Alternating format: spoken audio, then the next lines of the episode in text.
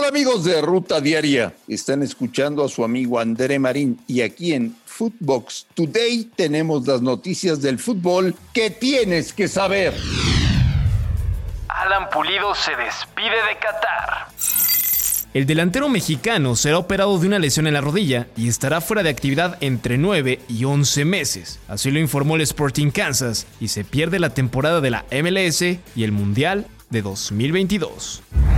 Piojo opina sobre Solari. El entrenador de los Tigres aseguró que si él hubiera tenido el mismo arranque que Santiago Solari en el juego entre América y Puebla, su conducta sería motivo de escándalo a nivel nacional. Escuchemos al Piojo.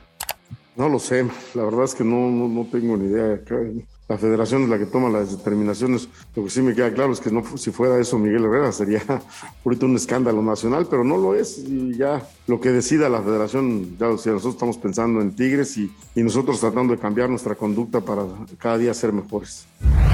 Cabecita rumbo a Arabia. A sus 29 años, Jonathan Rodríguez es nuevo futbolista de Al Nas, de Arabia Saudita. Se despide de Cruz Azul el autor de la novena, el hombre que terminó la maldición y se consagró como leyenda de la máquina. Xavi resalta el alto nivel madridista.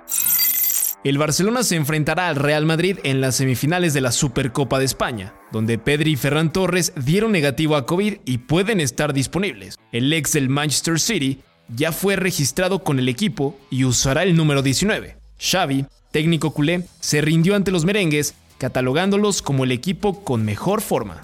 Escuchemos.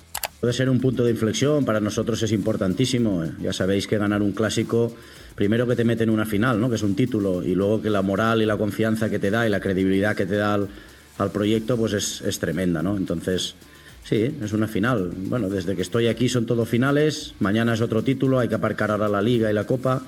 Y, otras competiciones como, la, como la, Europa League, pues mañana enfocarnos a, a que es una competición, es una oportunidad tremenda que en dos partidos eh, puedes conseguir un título, ¿no?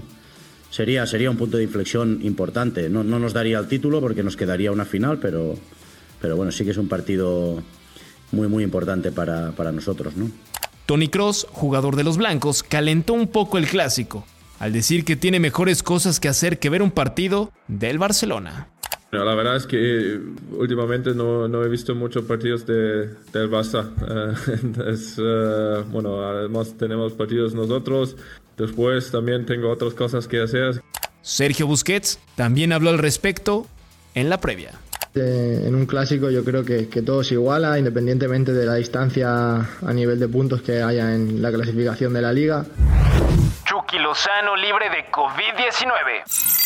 El delantero mexicano dio negativo a las pruebas de COVID-19 y se reincorporó a los entrenamientos del Napoli, pensando en el juego del próximo jueves contra la Fiorentina de la Copa Italia.